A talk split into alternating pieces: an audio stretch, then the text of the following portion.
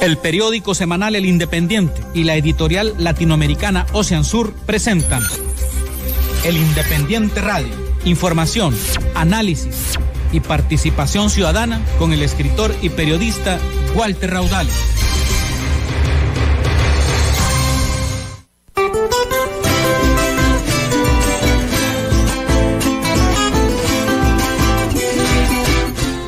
Hola, buenas tardes, ¿qué tal? ¿Cómo están?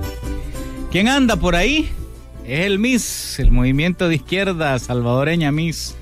La irrupción de la ética en la política. Miren cómo son las cosas. A veces uno tiene que andar eh, como este, alerta siempre para descubrir dónde están los milagros, dónde están esos mensajes, ¿verdad? Que te aparecen por ahí.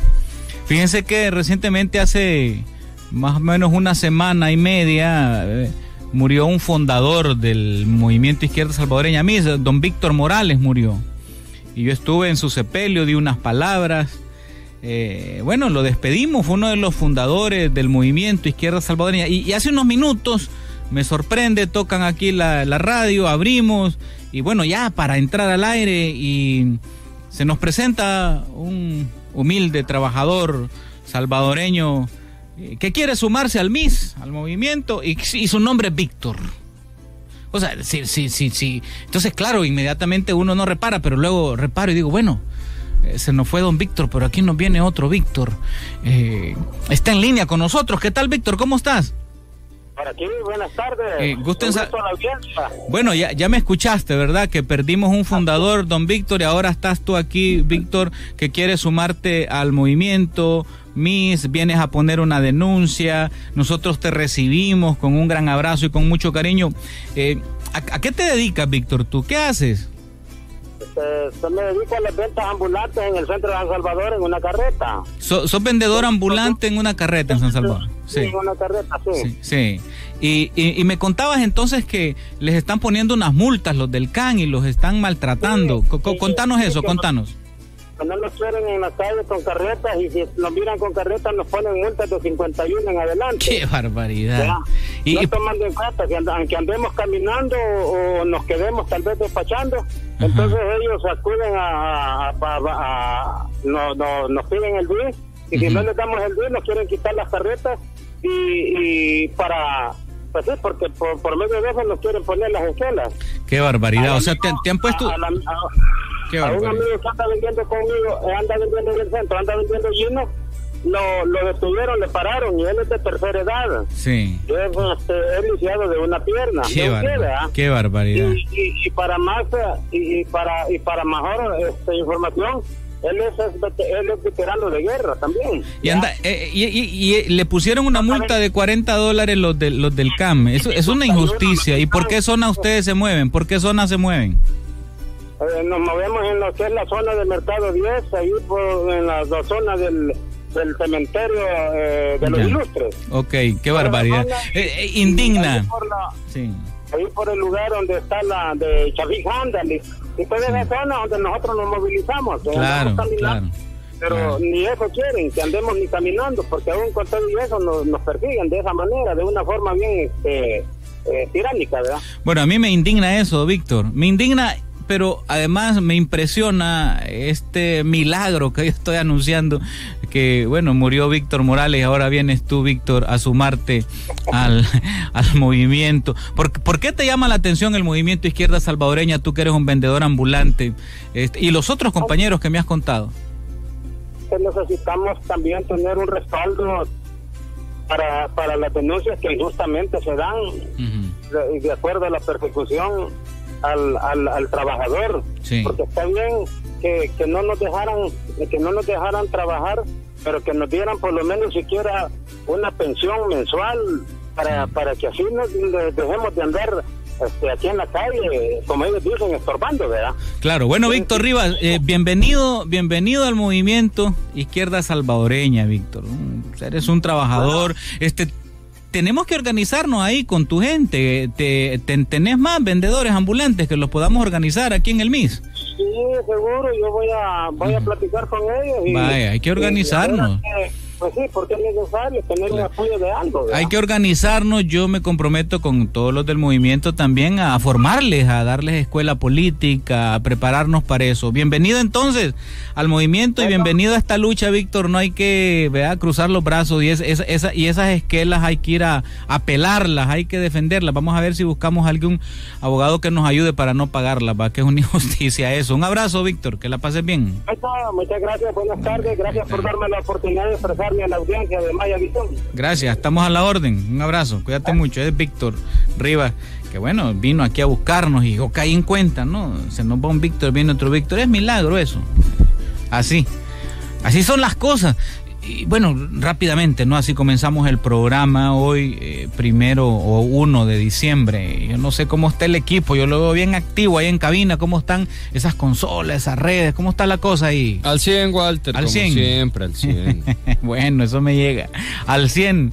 A las y cuarto vamos a tener un invitado. Vamos a hablar hoy con Igor Villalta, autor del libro Varía Negra, es combatiente echa su historia, su testimonio de su lucha. Vamos a hablar, vamos a darle el tiempo. Habíamos pensado solo media hora, pero después de estar leyendo el libro, yo creo que amerita los 45 minutos. Así que estos minutitos que nos quedan eh, para introducir el programa, introducir también eh, el libro en esta aula literaria, pero yo quisiera darle unos segunditos, ¿verdad? También para que ustedes eh, lo tomen en cuenta. Miren, estoy sorprendido de cómo las cosas que hemos ido hablando nosotros aquí están, eh, bueno, sucediendo, aclarándose un día tras otro, un día tras otro. Bueno, lo de la tortura, que aquí lo denunciamos también en, los centros penales. Pero miren, publicó ayer esta agencia eh, británica, agencia eh, de el Reino Unido de noticias, se llama Reuters y se escribe Reuter, Reuters, escribe una nota impresionante. Ahí está exactamente detallado cómo funciona el ejército digital del gobierno y cómo estos troles y estas propagandas se, se, se han activado como una gran maquinaria mediática dentro de esa guerra de la comunicación. Entonces, yo les he venido planteando, yo les he venido explicando, les he venido diciendo que es una guerra comunicacional, que tiene todas estas aristas, lo he venido explicando desde que está el programa insistiéndoles en que ese es precisamente el punto. Y esa nota es bastante larga. El, martes lo vamos a abordar, ese tema a profundidad. Pero esta nota de que una agencia de noticias seria, Habla de esa maquinaria mediática con esas palabras. Dice, la maquinaria mediática ha empezado a generar preocupación a Washington, la, maquinaria mediática del gobierno de El Salvador.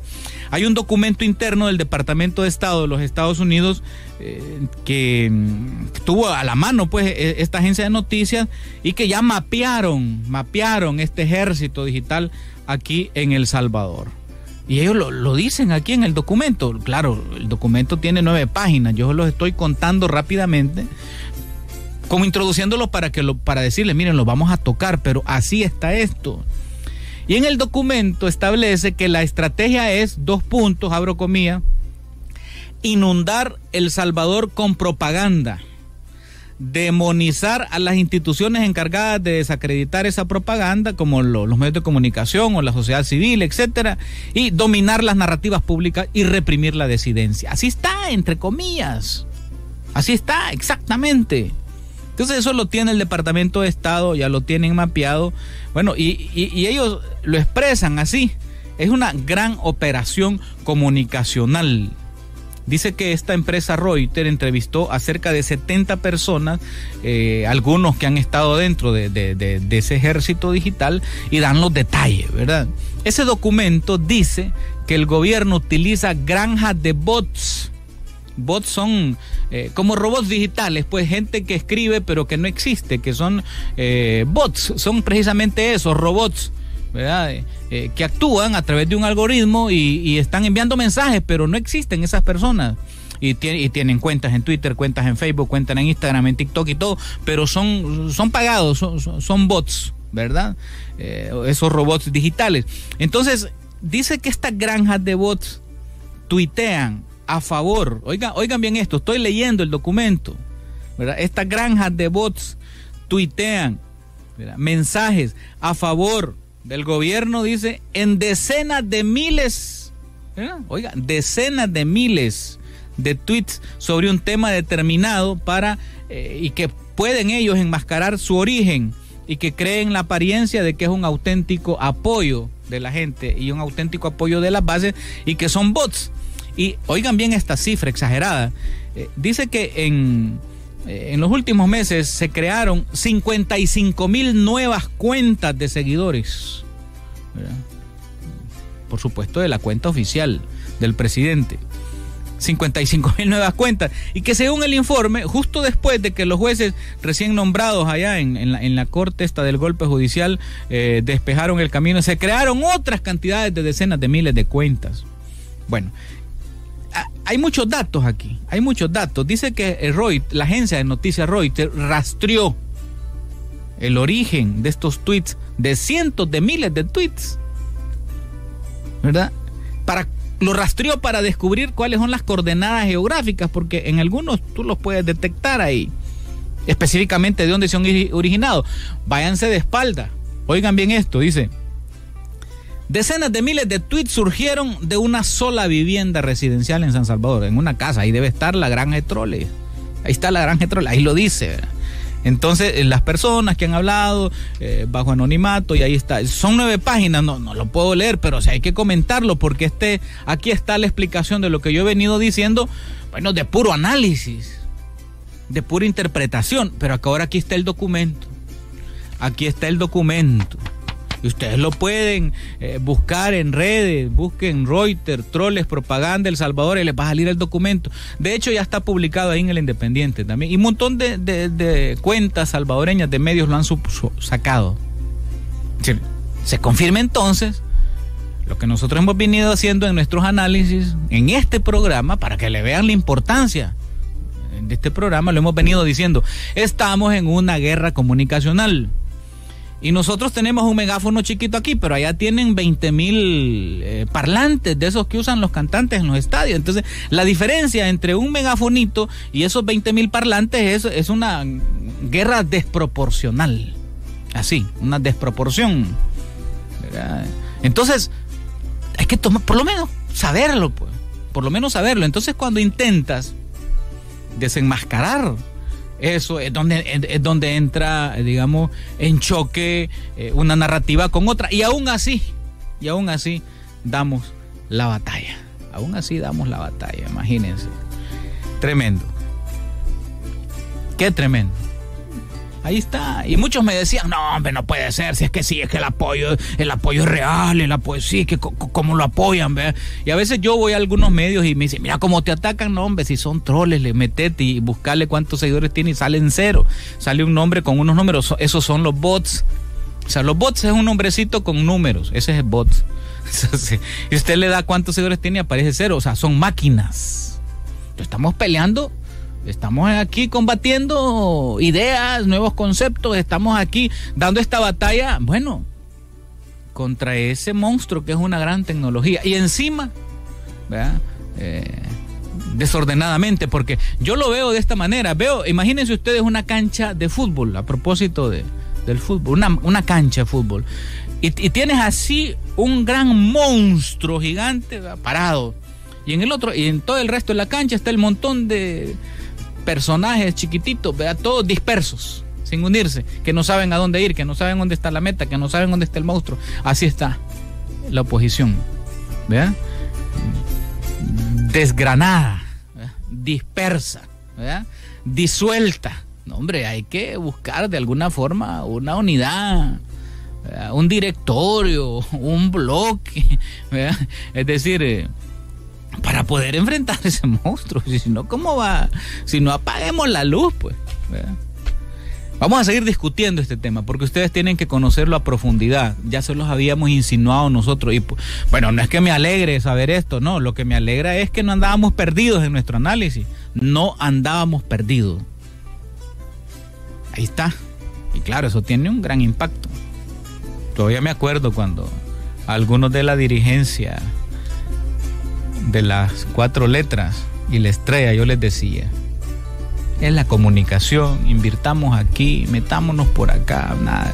Bueno, 2 con 15 en todo el territorio nacional, hoy tenemos un invitado especial, está con nosotros Igor Villalta, vamos a hablar de su libro Varía Negra. no nos cambie. El Independiente Radio, la verdad de todas las cosas.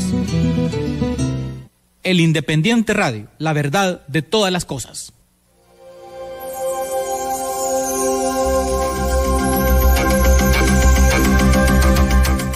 Dos con dieciséis minutos. Vamos a darle esto, todo ese, esa vestimenta de, de literatura, Frank. ¿eh? Ya que estás al 100, que me dijiste que estabas al 100, vamos a darle esa vestimenta del aula literaria, con esa, ¿ah? Eh, tenés el sonido de que suena el ring del aula literaria para que eh, los oyentes sepan que entramos a otro momento. ¿Ya? Estamos aquí en este segmento que siempre lo dejamos como tres minutitos, cuatro al final. Hoy es al revés. Vamos a darle un buen tiempo al aula literaria aquí en el Independiente Radio.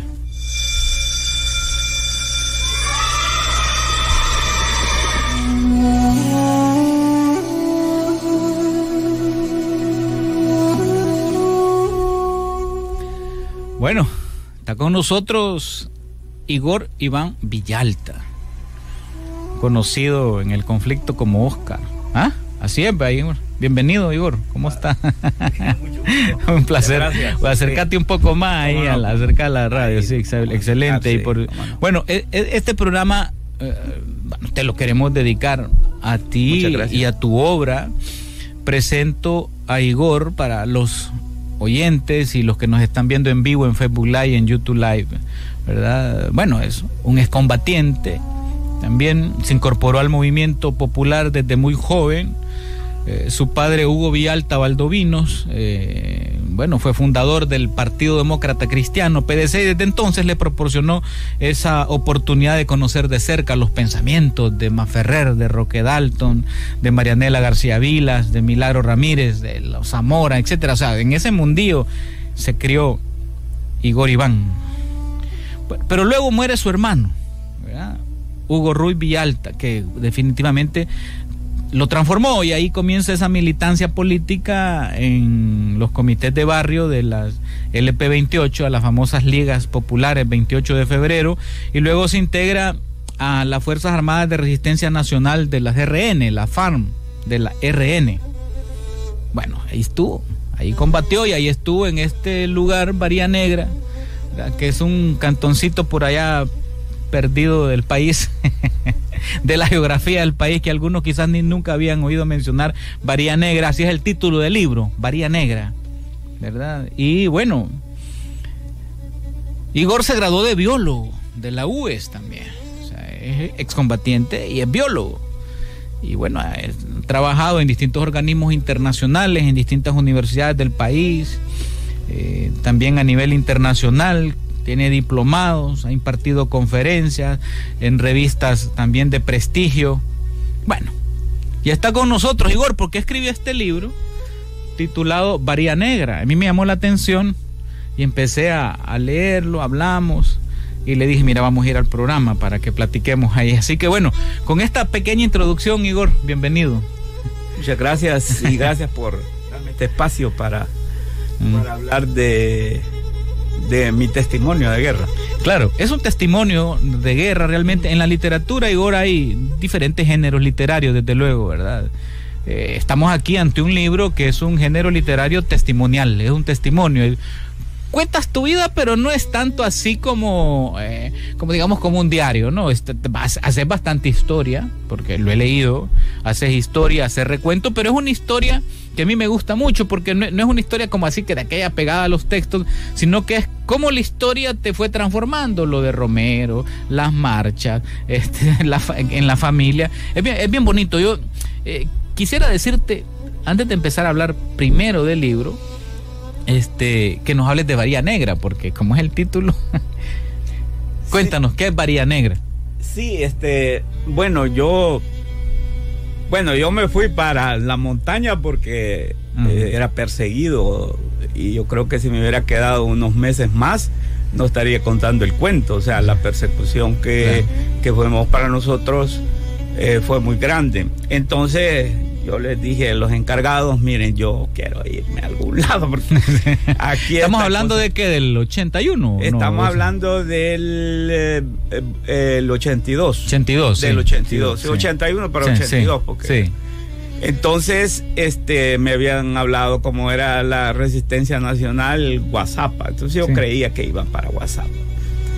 Pero de ahí resultó que no, que era varía negra. Varía negra. era varía negra. bueno, en, ese entonces yo no tenía ni siquiera sabía que era un cantón. Y que, lo, y que, y que los municipios dividían en cantones. Yo desconocía eso, oía del cantón, pero. O sea, eh, ya mi, mi ¿Tenía 25 años más o menos? tenía 24. 24, años, sí, 24 años. Entonces, eh, y nunca había hablado, oído. Yo, de Morazán lo único que conocía era Gotera. O sea, lo conocía no porque había andado, sino porque sabía que existía Gotera. y en la guerra ya me di cuenta de Ocicala, de Perquín y de todos esos lugares. Por supuesto, no habías nada de armas cuando te vas. ¿Cómo no? Ah, ya algo. Sí, Yo, ah, yo, yo, pertenecía a la guerrilla urbana. Ah, ok. Entonces, sí, claro, ya, ya conocía todo el armamento. Sí. No todo, porque es muy extenso, pero por lo menos sabía. Además, pero mi función aquí era más que todo política. Sí. O sea, yo no era un combatiente así. O sea, cuando eh, estabas aquí era más comunicación, política, y lo mismo logística. Lo mismo ah, allá. o sea, yo no, yo, o sea, porque nosotros nos dividíamos en gente de servicios eh, eh, y la y los los los, pelotones y los batallones que ya eran ya de gente combatiente así puramente sí. entonces este y, llegué allí a a Varía Negra después de un recorrido que para mí era algo increíble día bueno eh, eh, eh, fue, tardé cuatro días en llegar. ¿Y ese Varía Negra en qué municipio está? El municipio de Corinto. De Corinto, me imagino que es un caserío chiquito, cantón. Es un cantón. Cantoncito. Es un cantón, los cantones se dividen en varios caseríos. Sí, sí. Entonces nosotros nos trasladábamos de Varía Negra y la estancia, ah, que es otro cantón, pero Varía Negra es de este de Corinto ah, y la estancia es de Cacaopera. Okay. Entonces por ahí nos movíamos. Bueno, entonces ahí viene el nombre del título del libro, Varía Negra, cuando, usted, cuando se lo busque, de Igor Vialta, conocido en la guerra como Oscar. Bueno, eh, interesante, llegas allá y hace, ah, bueno, tienes toda tu, historia de lucha de esa década de lucha, ¿verdad? Con muchos sueños, con mucha esperanza, definitivamente. Eso es lo que retratas en el libro, eso es lo que yo he visto en el libro, cómo, te fue marcando, cómo, cómo te fue cambiando. Eh, Ahora, hay unos párrafos eh, del libro, al final sobre todo, que para mí son, bueno, recomendables, pero a la vez como, como, como imperdibles, digamos. Porque, decir, cuentas toda la historia, que me parece muy bien, una historia muy personalizada en el sentido de que vas contando desde tu punto de vista cómo van sucediendo los acontecimientos, pero, pero lo fuerte es el final, es decir, porque, bueno, a mí me encantaron varios párrafos, pero hay uno que yo quiero compartirlo a los oyentes y, si quieres aquí eh, comenzamos a hacer un poco eh, nuestra reflexión. Dice, bueno, termina la guerra, o sea, vos llegas, haces un relato lineal, digamos, es lineal porque así es el libro, vas contando. Bueno, y vienen los acuerdos de paz, bueno, la izquierda se convierte en partido político, pero regresan todos ustedes, todos ustedes los... Eh, combatientes regresan. Y dicen lo siguiente. La asimilación de estos acontecimientos no fue nada fácil para la gente de la izquierda. Nos quedamos en un limbo ideológico, parafraseando a Eduardo Galeano, como un niño perdido en la inmensidad de la noche. Y continúa diciéndonos que habíamos perdido hasta la oportunidad de soñar. Y es que los pueblos necesitan de utopías, de paradigmas. Todas las grandes cosas hechas por el hombre se han realizado porque existieron personas que pensaron, soñaron y partieron buscando la utopía. Y eso precisamente es la diferencia entre el ser de izquierda y el ser de derecha. Más adelante dices algo. Dice, los movimientos sociales son dinámicos. Este dinamismo implica que las ideas que puedan sustentar los grupos forman parte de un conglomerado de ideas ideales. Y realmente, como expone el materialismo marxista, no existen verdades absolutas. El pedir espacios de participación no implica el negar la participación del otro, sino en armonizar las posiciones y no desatar una crisis con cada diferencia que encontramos en el camino. Y tiene un par de páginas más adelante y dice esto. La guerra terminó, pero no el conflicto social. Yo, yo me quedo con eso de tu libro porque eh, siempre he sostenido que la guerra terminó en la montaña, pero la guerra pasó al cerebro de las personas, a los salvadoreños. O sea, como escenario, ¿verdad? Dejamos la montaña, digamos, ¿verdad? Pero la guerra continuó, continuó conquistando las mentes, persuadiendo a las personas. Y tú lo dices aquí, la guerra terminó, pero no el conflicto social que tiene que ver con la voracidad. Precioso Te felicito. Me encanta, me encanta el libro. Este, ¿Sostienes eso? claro, claro. sí. ¿Cómo lo ve ahora, digamos, en este contexto, en este momento? Bueno, yo lo que veo es que en realidad lo que he dicho ahí se ha cumplido. Estamos en un conflicto este, grave. Eh, grave, hemos perdido derechos prácticamente. Eh, al menos en la guerra, cuando, bueno, a mí me capturaron, me torturaron este, pero había algún freno, mm. había un freno, eh, y ahora como que no hay nada. Entonces. ¿Fuiste de los eh, presos políticos en Mariona o los de la, de la policía acá en el eh, que castillo? Me tuvieron. No, yo, a mí me agarró la policía de Hacienda. De Hacienda. Ahí me tuvieron tres días, 72 horas. por lo menos 72 horas, pero ahora te pueden tener dos años. O sea, es peor, digamos. Es peor, es peor la cosa, porque eh, solamente quien ha estado eh, preso, privado de libertad, sabe lo que es eso. Entonces, eh, ah, va a salir a los dos años. Sí, pero ¿cómo va a salir? Si ya perdió su familia, ya perdió su empleo, ya perdió todo. Bueno, su sueño, su, sueño. Por ejemplo, yo y mi hermana está necia para que vaya para Estados Unidos. Bueno, yo por este... Eh, que te vayas tú. Eh, ¿ah? Que te vayas tú para Estados Unidos. Sí, pero a, pasear. ah, yo pensé que alguna universidad por allá. No, no, no, no. Entonces, y, y ahí está la cuestión. Ahí te aparece que. Esta es la cuarta vez que hoy no me. A ver si me la dan. Ah, No, te, no te dan la visa porque fuiste no es combatiente, guerrillero. Exactamente. O sea, eso mm. es por, por, eh, por, por una acción. Imagínate que hubiera estado dos años. O sea, eh, eh, el, al, individuo lo destruyen, o sea, te destruyen política, socialmente, quedas destruido ya con una situación de esas. Levantarse de, una, de, de algo así es sumamente difícil. Mira, Igor, a mí me interesa escucharte porque tu trayectoria es, digamos, muy aleccionadora, esa sería la palabra. Eh, deja muchas lecciones. Fuiste combatiente, fuiste, ahora sumas esto, tuviste torturado, estuviste preso, fuiste liberado, luchaste, te formaste, te hiciste biólogo, ahora sos profesor, sos investigador, bueno, conoces esos caminos de universidades internacionales, es decir, hay, todo un camino de, lucha y de formación y, y, de repente ver este país en lo que ha caído, este, ¿cómo te sientes? Mira, eh, tendría que, sentirse uno decepcionado muchas veces. Eh, porque supuestamente todo el, esfuerzo que hicimos, todos los, todos los jóvenes de aquella época, era para tener un país mejor. Era para que nuestros hijos se puedan desarrollar en paz y en tranquilidad, por lo menos lo que se pueda, que no, eh, no sea un gobierno arbitrario que hace lo que le da la gana, que te puede meter preso por, por cualquier cosa que se les ocurra, eh, que te espían, porque ahorita estaba leyendo ahí que, que, hay una demanda en contra para que les digan cómo fue eso del Pegasus. El espionaje de, el, espionaje de Pegasus. Eh, entonces, esas cosas no, eh, ahí hay que invertir mucho dinero hay que invertir mucho dinero, que yo creo que una persona sola no la tiene. Y tiene que participar el Estado y, eso, eh, eso es algo eh, que, perjudica a toda la sociedad. A toda la sociedad porque quiera o no, habíamos venido con una libertad de prensa, libertad de información, libertad de opinión, y hoy la gente tiene miedo. Y eso no es bueno para nada, no es bueno para ya uno piensa, bueno, y entonces mejor que mis hijos se vayan porque aquí no se puede vivir. Y eso ya lo tenemos. Sí, claro.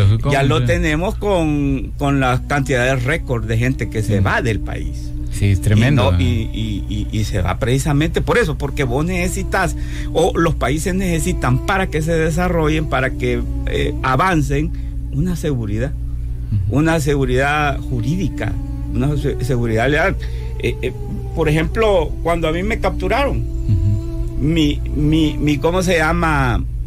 el cargo que me ponían era este de acciones terroristas. O sea, yo ante ellos era un terrorista me probaron alguna vez nada, absolutamente nada. Entonces, cuando yo vi ahí la minuta de toda la cuestión, que unos inventos eh, eran inventos, puros inventos. Entonces, este... ¿Y, la, y, las, y las RN qué pasó, Igor? ¿Qué está? Se, se, disolvieron, ya no se volvieron a reunir. ¿Qué, qué se hizo Sancho? ¿Qué se hizo? Supe que, que era profesor en la Gavidia, ¿verdad? Y algunos otros liderazgos también. Eh, bueno, tuvieron un rol importantísimo también porque aunque no eran uno de los frentes guerrilleros como más grandes, dieron, dieron buenos aportes. Sí, este, mira, ese es eh, el... Eh, en, en, la... o sea, cuando tenés un enemigo enfrente, entonces te obliga a unirte. Sí cuando ya te sentís que tus intereses eh, están, están, eh, eh, corres peligro. Entonces vos buscas unión. Sí. Pero cuando ya no tenés el enemigo, ah, entonces la cosa ya, ya cambia. Ya cambia. Entonces cada quien agarró sus papeles y hay unos que agarraron más que otros. Claro. Entonces, este, y, y, y, y, la, y la, yo siento que como, como, como FMLN eh, se tomaron la, la marca. Se tomó la marca. Y como que solo les importaba la marca. ¿Me entendés? No no le no eh, eh, eh no mantuvieron el, como, eh, no cuidaron el proyecto, que era como, como el santo grial, digamos, el embrión de eso. Y ese proyecto revolucionario había que cuidarlo. Había que cuidarlo, Interesante lo que plantea, porque nosotros andamos aquí también en construyendo una idea de una esperanza en este movimiento de izquierda salvadoreña. Bueno, esa es otra historia. Pero yo quiero también que interactuemos con los oyentes en el programa. Son las 2.33. Hacemos una pequeña pausa y al retorno abrimos los teléfonos, las redes también para que interactuemos con Igor. Le puedan llamar preguntar y, seguimos aquí en la plática de, esto del libro. Muy buen libro, te salieron bastantes páginas, Igor. ¿ah? Sí, sí. Vean, casi, casi 400 páginas, pero, pero se disfrutan, te digo. O sea, se disfrutan y tienen un gusto, me, me, encanta, me encanta, porque no abusas de las citas, este, ¿verdad? El relato es fresco, qué bueno, te felicito por eso. Ya regresamos. El Independiente Radio, la verdad de todas las cosas. El Independiente Radio, la verdad de todas las cosas.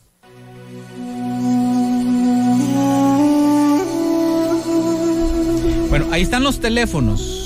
22 25 22 86 y 75 48 75 para platicar con Igor.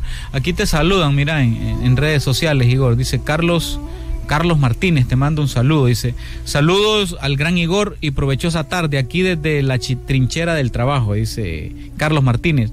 También Wilber dice saludos con todo a desenmascarar, dice las mentiras, este pueblo se va a levantar pronto contra la corrupción. Buenas tardes, pendiente desde Maryland, Danis Díaz. Está, bien, ¿no? Hay, hay, hay participación ahí que están con eso. Qué bueno, se están saludando ahí, Igor, todos Mira, yo, yo, quiero este, aprovechar para entregarte este libro sí. para que lo rifes entre los... Ahí verás cómo lo rifas, si lo haces ahora o lo haces después. Pero eh, este eh, para que alguien lo pueda obtener, ¿verdad? y, poder disfrutar. No, me vamos a rifarlo ahorita, vamos a rifarlo ahorita entre los, entre los, entre los oyentes, ¿verdad? Bueno, que nos envíen un mensajito rápido al 7540-1875. Yo eh, deseo el libro nada más, deseo el libro de Igor, pongan el mensajito, eh, que puede ser de, de, WhatsApp o de texto, y lo vamos a rifar entre los que nos manden el mensaje y también entre los que nos, entre los que nos escriban. Bueno, nos, nos escriben aquí, dice... Eh, buenas tardes, felicidades por el libro. Nos están bien, nos están hablando de distintos temas, este, datos. Bueno, aquí están ya escribiendo. Un mensajito, deseo el libro de Igor, dice, ya nos escriben aquí el número, el terminación 78. Repito el número, 7540-1875. Solo tienen que escribir deseo el libro de Igor. Ya tengo aquí cinco, mira, ya está Vladimir F. nos está escribiendo otro amigo. Bueno, vamos a hacerlo entonces, faltando unos minutitos al final. Eso sí, el que se lo gane le voy a llamar por WhatsApp o por línea. Ojalá tenga redes ahí. Si, contesta, se lo damos y no se lo damos al siguiente, ¿verdad, Fran? Ahí estamos. Y que sigan escribiendo. Ya, ya van varios ahí. Bueno, gracias. Porque se, se, van a sentir contentos los, los oyentes. Pueden sumarse también por, por, por teléfono, eh, les dije el fijo 22 25 28 6 y por el celular y le vamos a, dar un numerito ahí y luego lo participamos entre los que llamen durante estos 20 minutos que nos quedan. Hablando con Igor Villalta, autor del libro Varía Negra, es combatiente de las RN, escribe su historia y reflexiona al final del libro sobre todo este proceso. Y eso es precisamente lo que yo este, quiero tratar de sacarte, digamos, de toda esa vivencia que vos tuviste. Llegamos a este momento. Los momentos sociales, dices tú, son dinámicos y este dinamismo implica, bueno, que las ideas para sustentar grupos, dice, bueno, eh, tienen que exponerse y, sin temor, porque la guerra terminó, pero el conflicto social no ha terminado. Entonces, si terminó la guerra y el conflicto social queda, ¿por dónde seguir, Igor? ¿Qué hacer? Esa es la pregunta. Mira, yo eh, siempre comparo la, eh, en la época de que estábamos en guerra y la época actual. Y uno de los graves problemas que yo veo es que perdimos la organización social. En, cuando estábamos con el conflicto, en el conflicto toda la gente tenía una organización. Y, se, y se dividía, bueno, nosotros que éramos eh, la guerrilla, pues, pero había movimientos eh, de, presos políticos, había movimientos este, de intelectuales, de partidos políticos, había una cantidad de iglesias, había una cantidad de organización, universidades, etcétera, etcétera. Entonces, eh, yo, yo, en el conflicto eh, conocí a, a gente que era por ejemplo, en la ofensiva, yo participé en las dos ofensivas, en el del 81 y el 89. En la ofensiva, eh, organismos creados por eh, Estados Unidos para el país y ahí habían guerrilleros. Y ahí estaban combatiendo a la par de nosotros. O sea, e, era, er, era, un, era un florecimiento de la organización. Todo, estaba, todo estaba invadido. Sí. Y ahora no tenemos eso. Ahora hay que rescatar eso en primero, porque si no. O sea, está haciendo de que hay que organizarnos. Pues, hay que organizarse hay que cada quien verá por sectores digamos fíjate que antes de que tú iniciaras en la entrevista vino un señor luego le, no sé si oíste la llamada don Víctor que es vendedor ambulante. Y ellos venden ahí en la zona ahí del em, de los ilustres y los está sancionando el CAN y dice eh, y andan buscando pero no están organizados. Son varios pero sin organizar. Y dice bueno nos queremos acercar al MIS para organizarnos bueno pero yo pienso también en este momento, pienso en Marcial, cuando Marcial iba, eh, bueno, acordate los sindicatos de panaderos, aquí iba de sindicato en sindicato, ese trabajo de hormiga, de organización, es que ahí está la cosa. Y tú lo has planteado claramente, porque ahora pasa lo que pasa. Ah, porque este no hay, eh, bueno, esa organización. Yo, yo, en mi análisis con esto de las pensiones que acaban de tirar, que resultó ser un timo, esa es la portada nuestra del Independiente. Han timado a los trabajadores con esto. Pero yo estoy atento, fíjate. Cada, cada, cada hora que yo logro ver cómo están las noticias y las redes, yo veo a ver qué si a los sindicatos convocaron a marcha. Porque aquí es ahorita donde se va a ver claramente si... O sea, no, no, los sindicatos no es que vengan y den una conferencia de prensa. Está bien, hay que darla. Quiero verlos si van a ir a la calle. ¿Sí o no? Fíjate, y son cuestiones de horas, Igor. yo, porque yo lo estoy midiendo. Ya, ya aparecieron los sindicatos que los entrevistan medios de comunicación y varios sindicatos expresan su rechazo a esa propuesta de ley de las pensiones. Qué bien. Ya aparecieron algunos por ahí que dieron conferencia de prensa. Qué bien. Pero no basta. Eso tiene que irse a la protesta, a la marcha. Mira, los trabajadores en Chile, así, en, pura calle, pura calle, fue que votaron las AFP, pues que de ahí surgieron esta mala copia que tenemos aquí. Entonces, tú lo estás planteando, es precisamente eso, es el, embrión de la... Un exguerrillero, pero también sos un biólogo. Entonces, ¿cómo ve la realidad actual un biólogo? Es el ser que se enfrenta a la vida, que analiza la vida, que investiga la vida de todos los seres vivos, desde luego.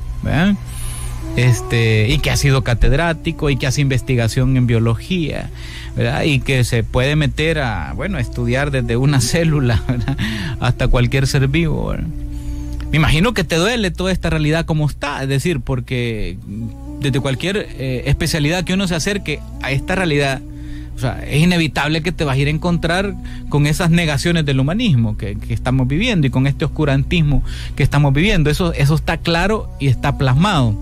Entonces, si, tú planteas que hay que recuperar esa organización, que hay que volver a, esa organización y que hay falta de liderazgos, entonces volvemos al mismo punto que es bueno, la ética, por supuesto, eh, y la valentía también, porque los liderazgos surgen de ahí, de esas lecturas de la realidad, de, esa investigación, de eso, y descubrir de que no hay otro camino que asumir la realidad. Ella Curía habla de empujar el carro de la historia. Entonces, si tú eres eh, bueno, tú decías que médicos te dicen salite. Bueno, esos médicos han decidido no empujar el carro a la historia, hacerse a un lado y quedarse en su zona de confort. Que quédese ahí, pues está bien. Y ahí cuando esté viejito, ahí vea qué hace. Pero mientras tengas fuerza, mientras tengas aliento, ¿verdad? Y mientras tengas ese conocimiento, lo que hay que hacer es empujar el carro a la historia. ¿Sí o no? Entonces, claro, tú con tu libro, bueno, das tu aporte empujar el carro a la historia. Bueno, muchos lo leerán, en algún momento se estudiará, será objeto de estudio. Pero tú como persona, como eh, catedrático, cuando te enfrentas con alumnos actuales, que algunos serán este, estos famosos millennials, otros de la generación X, no sé qué, eh, bueno, eh, ¿cómo abordas esto? Pues? ¿Cómo lo abordas? Este, mira, el, el muchas veces la, el, cómo, cómo vas a, a, eh, hacerlos pensar, porque lo importante yo les decía a ellos, miren, Ese es el aquí le pagan a uno por hacerlos pensar, por pensar, por complejizarlos. Porque si todo fuera fácil, entonces no estamos haciendo nada. O sea, eh, eh, la cuestión es es la labor docente, creo yo, la labor docente. Y fíjate que yo una vez fui consultor para, para un programa del Ministerio de Educación de cómo en los bachilleratos hacer ciencia. ¿En los bachilleratos? En los bachilleratos. Entonces, y estaba el programa ya que, este, eh, se llamaba Exer, el, el, proyecto. Entonces, eh, y, fue hacer un curso allá de didáctica de la ciencia. Y yo me quedé espantado de ver eh, los profesores que estaban dando ciencia. En realidad eran contaditos los que sabían su misión. ¿Me entendés? ¿Por qué? Porque si a vos te dan la plaza, a ver cómo la conseguís, porque también allá hay mucho que ver en, las plazas. claro.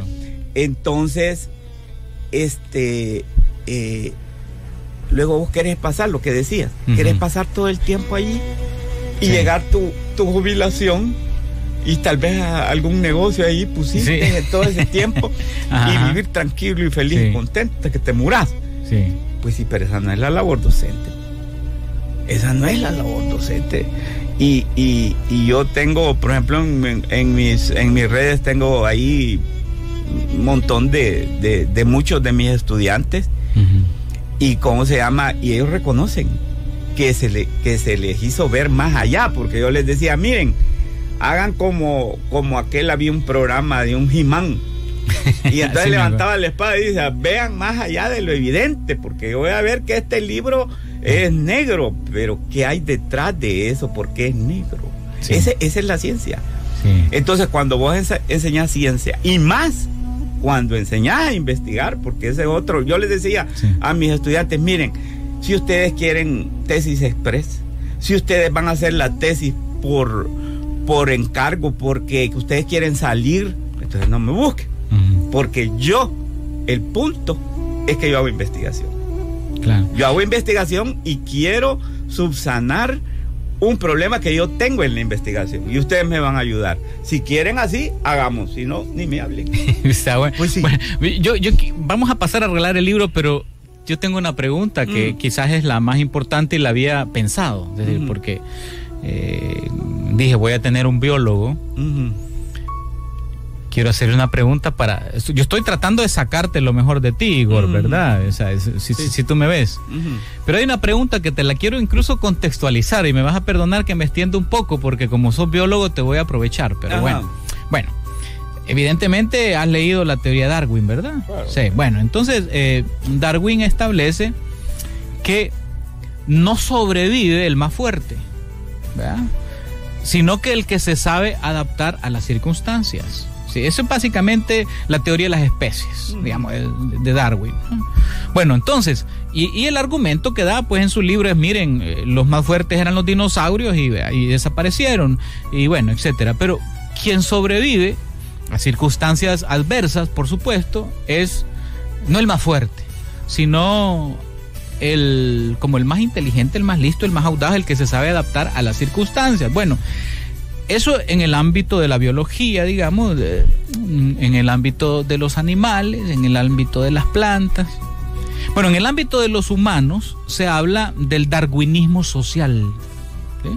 El darwinismo social donde, bueno, hay digamos, ciertos grupos sociales, clases sociales, élites o mayorías, digamos, etcétera, digamos, haciendo un, un, desglose social, y en donde, bueno, evidentemente vivimos en la teoría de las especies nos comemos unos a otros, ¿verdad? Está la famosa frase aquella de, bueno, el hombre es un lobo para el hombre, etcétera. Bueno, tú como biólogo, ¿verdad? Este como académico, como pensante, con toda esa experiencia guerrillera, con experiencia también de lo que implica eh, ser preso político, ser torturado, etcétera. Después de todas estas lecturas, este, ¿tú estarías de acuerdo con, con lo de Darwin? Que no sobrevive el más fuerte, sino que el más inteligente o el más audaz, o en el caso de lo que nos está pasando ahora, ahora nosotros ya hacer una lectura en ese marco de este momento. ¿verdad? Sí, mira, este Darwin decía que es el mejor adaptado.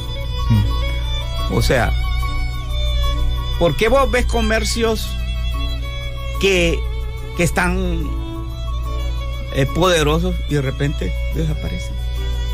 Sí. Porque no se adaptaron a, a los hechos que se estaban dando. Entonces, cuando yo fui a la guerrilla y cuento en el libro, madre, dije yo, ¿y esto qué? Teníamos unos cuantos hombres mal armados, con chirajos prácticamente. Y dije yo, y todo el poder del ejército, como que uno uno se ponía ahí a la perica y, como que el, ejército con aviones, con bombas puchampul.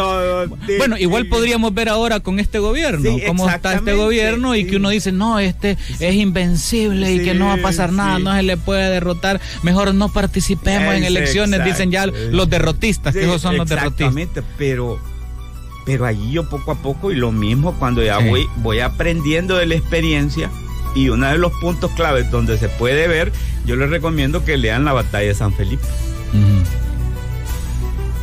Eh, eh, la batalla de San Felipe yo este, monitoreé desde que el ejército estaba saliendo de Gotera, porque yo estaba en inteligencia militar. Yo captaba las comunicaciones. Entonces, este, y, yo le dije a toda la gente, ahí viene esto y el otro y aquí y allá va. Y a preparar la emboscada. Pero no, lo, la gente que combatía eran como 60 hombres nada más. ¿De ustedes? De nosotros. sí. Y el ejército venían como 300. Con, te pasó lo de, los, lo de los cartagineses con Darío, te pasó ahí. ahí ah. venían con artillería, con todo, con apoyo aéreo, con todo, blindados, con todo lo que vos te imaginas. Mira, y esa gente resistió. Los emboscó y no los dejó pasar. Eso es algo increíble. Ah, no, dije yo, entonces la cosa sí estoy haciendo una mala lectura. Bueno, entonces apliquémoslo ahora, Igor, a la realidad ahora. en la realidad ahora. La gente no sabe el poder que tiene. Claro. La gente desconoce el poder que tiene. Oigan eso, amigos del MIS. Oigan, oyentes. Eh, eh, eh, eso, eso el, el, poder, por ejemplo, de movilización que tiene la gente. Claro. Por ejemplo, nosotros, huelga de hambre. Tal cosa, entonces nosotros respondíamos con acciones. Entonces el, el, Estado, el régimen, la dictadura iba a la saga, porque nosotros íbamos adelante. Y, y, por qué? ¿Por qué íbamos adelante? Precisamente porque teníamos la razón. Claro, eso es el punto. Ahí está. Cuando tenés la razón y tenés la verdad, esa es la mejor bandera para la victoria. Y, es perfecto, me gustó sacarte eso, Igor. Mira, vamos a arreglar el libro. Ayúdanos, Fran, ahí con la tomba electrónica. Fíjate que son como 27. Te leo algunos, ¿verdad? Dice eh, Rogelio Miranda. Hola, buenas tardes, Igor. Te saludo desde Suchitoto. Felicidades por el libro. Eh, uno de las RN dice, de WhatsApp te saludo. Em, deseo el libro de Igor Villalta. También, vamos a ver hay varios aquí, mira. Bueno, desde Australia, me dice Ceci, desde Australia, deseo el libro de Igor. ¿Cómo se lo mandamos? Eh, aquí, aquí, vamos a ver, pero que participe.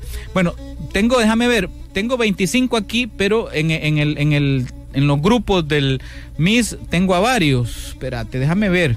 Aquí tenemos una cifra para ponerle. Así, ponerle, aquí hay cuatro, cinco, Doña Amanda, Jorge, Marvin, Amanda, va, cinco más. Vamos a ver, 30. Tírate los 30. Son 30 entonces. Sí, 30. A ver, tírame el número para aquí en, el orden que los tengo y el que salga le regalamos este libro de Varía Negra de Igor Villalta. Dale. Número. 18.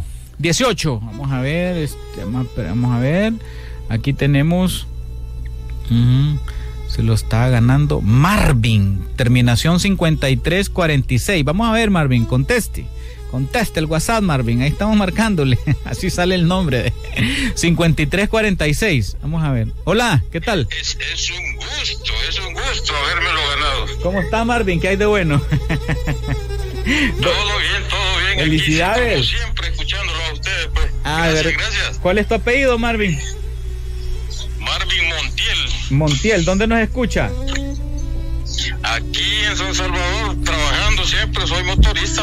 Es motorista, Marvin, ahorita, anda, anda en la manejada. Pero siempre, pero siempre en la jugada con, el programa, pues me extraña. Es que bueno, Marvin. Mira, este te lo vamos a dejar el libro acá en, en, la radio cuando pases. ¿Y qué te ha parecido la plática, la temática que hemos abordado con Igor esta tarde? E, excelente, excelente. Bueno. Pues son programas que, que, nos, que nos vuelven a, retroalimentar pues lo que tenemos que estar pensando en estos momentos. Bueno, ¿y tú eres motorista de alguna empresa, carro tuyo, de Uber, taxi, ambulancia o qué es lo que manejas? trabajo en una empresa. Ah, ok. Ajá. Ah, Entonces, ahí andamos conectados con audífonos porque no hay de otra. bueno, tené cuidado. hay que tener cuidado, no vayas por ir oyendo el programa, no vayas a oír una ambulancia que viene por ahí, hay que andar con cuidado. Pues quizás por lo menos en un oído, en una oreja, va.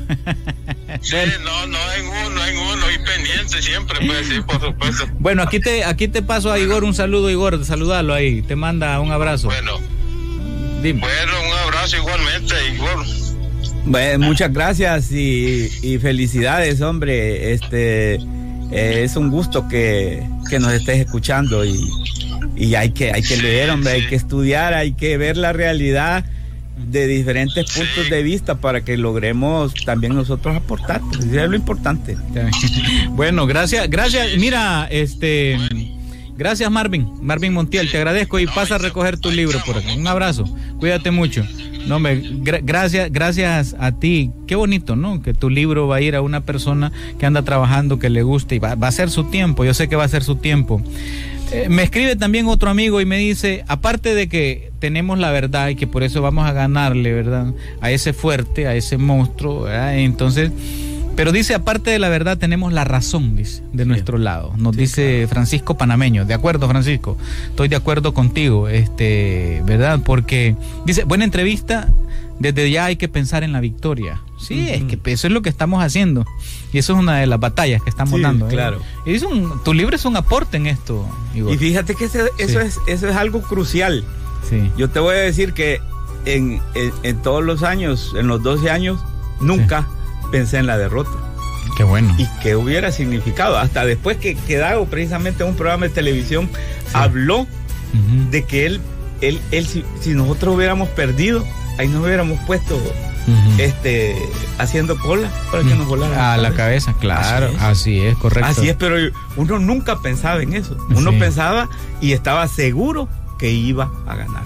Eso es parte del espíritu que tenemos aquí en el programa y en el movimiento también Izquierda Salvadoreña y en este programa El Independiente Radio. Estamos seguros que hay que construir una esperanza y que esa esperanza tiene que motivar a la gente y la gente se tiene que sumar y la tiene que hacer propia también para salvar esta democracia, para salvar este país, para salvar esta patria, para construir un país diferente, un país viable.